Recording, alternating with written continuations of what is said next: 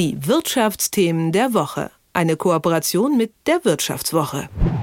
Elektroautos sollen in naher Zukunft Autos mit Verbrennungsmotoren komplett ablösen. Vor allem für die Verkehrswende und das Erreichen der Klimaziele sollte das besser früher als später passieren. Aber ist die Technologie denn eigentlich schon so weit? Sind die Autos sicher und zuverlässig und vor allem auch bezahlbar? Wie gut E-Autos aktuell sind, testet die Wirtschaftswoche jetzt regelmäßig zusammen mit dem ADAC. Und über den ersten Test spreche ich mit Wirtschaftswoche-Redakteur Martin Seibert. Hallo Martin. Hallo Anja. Die größte Sorge ist vermutlich die Reichweite von E-Autos. Mit einem normalen Verbrennerauto kommt man so weit, wie man möchte. Tanken geht ja relativ schnell. Eine leere Batterie aufladen dauert da schon ein bisschen länger. Wie weit komme ich denn tatsächlich mit einem E-Auto?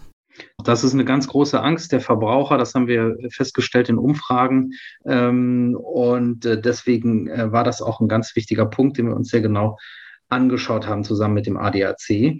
Wie weit kommen Autos denn heute eigentlich schon? Wir haben festgestellt, äh, so 300 Kilometer echte Reichweite sind eigentlich für ordentliche Elektroautos heute kein Problem. Nun werden manche sagen, na ja, 300 Kilometer, äh, das reicht mir jetzt nicht, um in Urlaub zu fahren.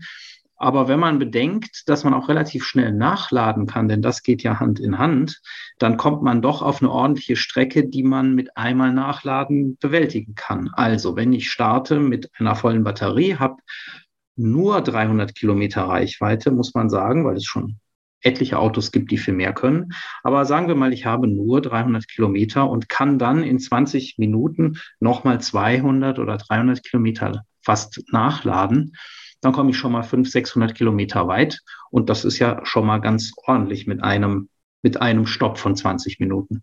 Und bei einer längeren Strecke soll man ja auch sowieso mal ein bisschen Pause machen, um sich zu erholen vom Fahren. Ähm, Tankstellen gibt es ja einige, aber nicht an jeder Tankstelle gibt es dann eine Ladesäule für E-Autos. Dafür ja schon an einigen, in einigen Städten extra Parkplätze mit Ladesäulen. Das ist ja dann vielleicht auch interessant für Menschen, die keine eigene Garage haben, wo sie ihr Auto laden könnten. Wie gut ist denn generell die Ladeinfrastruktur? Käme ich an Strom, wenn mir der Akku ausgeht? Genau, im Moment äh, ist es noch ganz gut. Jetzt sehen wir natürlich, dass sehr viele Leute gerade zu einem Elektroauto greifen. Also wir haben äh, jetzt in Deutschland ähm, Anteile beim Neuwagenabsatz für reine Elektroautos, die also wirklich 100 Prozent auf diese Ladesäulen angewiesen sind.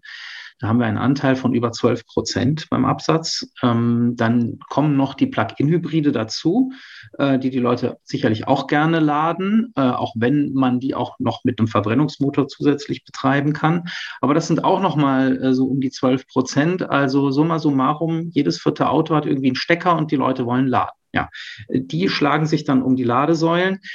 Noch gibt es davon, wie ich sagte, äh, genug. Aber wenn jetzt natürlich sehr viele Menschen auf diesen Zug weiter aufspringen, könnte es vielleicht irgendwann auch eng werden. Allerdings läuft auch ein großer Ausbau äh, der Ladeinfrastruktur, sodass ich denke, unterm Strich ähm, hält dieser Ausbau wahrscheinlich mit den immer neu hinzukommenden Elektroautos mit und man kommt ganz gut klar. Und ganz wichtig ist, finde ich, dass man das Schnellladen ähm, hier sehr stark forciert. Denn wenn ich äh, in 10 oder 20 Minuten schon richtig Strom für ein paar hundert Kilometer in das Auto reinkriege, ähm, dann klappt das auch mit dem Laden. Wenn die Autos dort natürlich sehr lange hängen, dann hätten wir ein Problem. Ein neues Problem, mit, das E-Autos mit sich bringen, ist ein Problem für die Sicherheit. Und zwar, wenn die Akkus mal Feuer fangen. Ich habe letztens gesehen, dass ein E-Auto gar nicht so einfach zu löschen ist, wenn es mal brennt. Da braucht die Feuerwehr spezielle Tanks, in denen sie dann das Auto komplett versenken können. Wie sicher ist es also mit so einem E-Auto und der großen Batterie da drin, mit Blick auf die Brände, aber auch mit Blick auf Unfällen?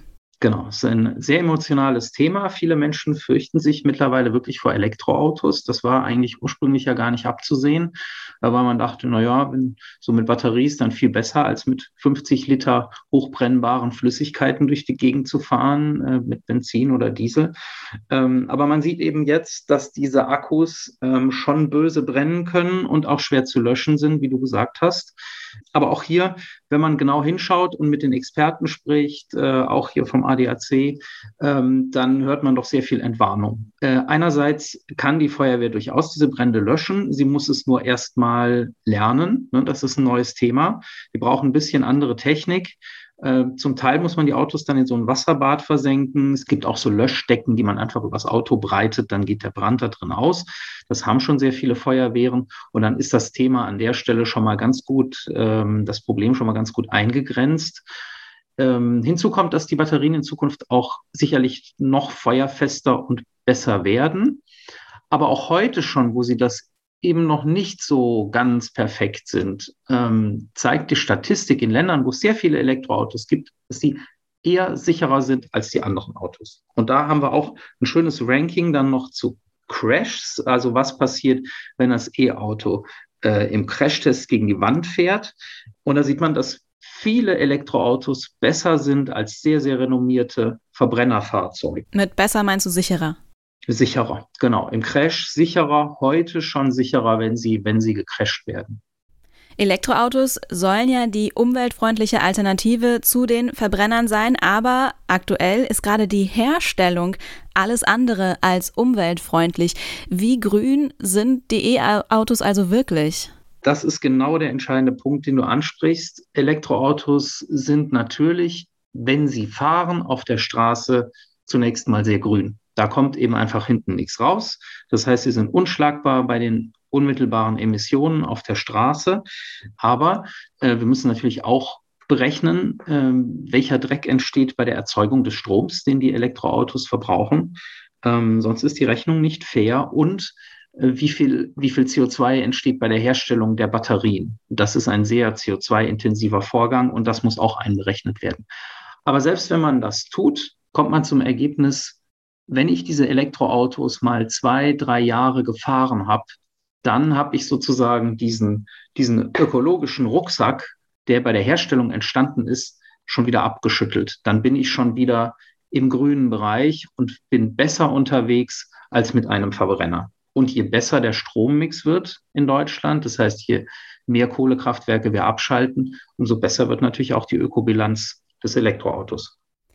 Elektroautos haben also in vielen Bereichen tatsächlich schon die Nase vorn im Vergleich mit Verbrennern. Wir haben vor drei Wochen schon über Elektroautos aus Chinas gesprochen, die deutlich günstiger sind als deutsche Modelle. Also auch im E-Auto-Bereich gibt es günstige und teure Modelle. Aber wie sieht das denn im Vergleich zu einem Verbrenner aus? Sind E-Autos teurer? Ja, das würde man zunächst mal denken. Ne? Man sieht diese hohen Preise, die die Hersteller aufrufen, immer noch für die Elektroautos. Da liegen die so 25, 50 Prozent über ähm, ähnlichen Verbrennermodellen. Und das ist natürlich erstmal wirkt das sehr abschreckend.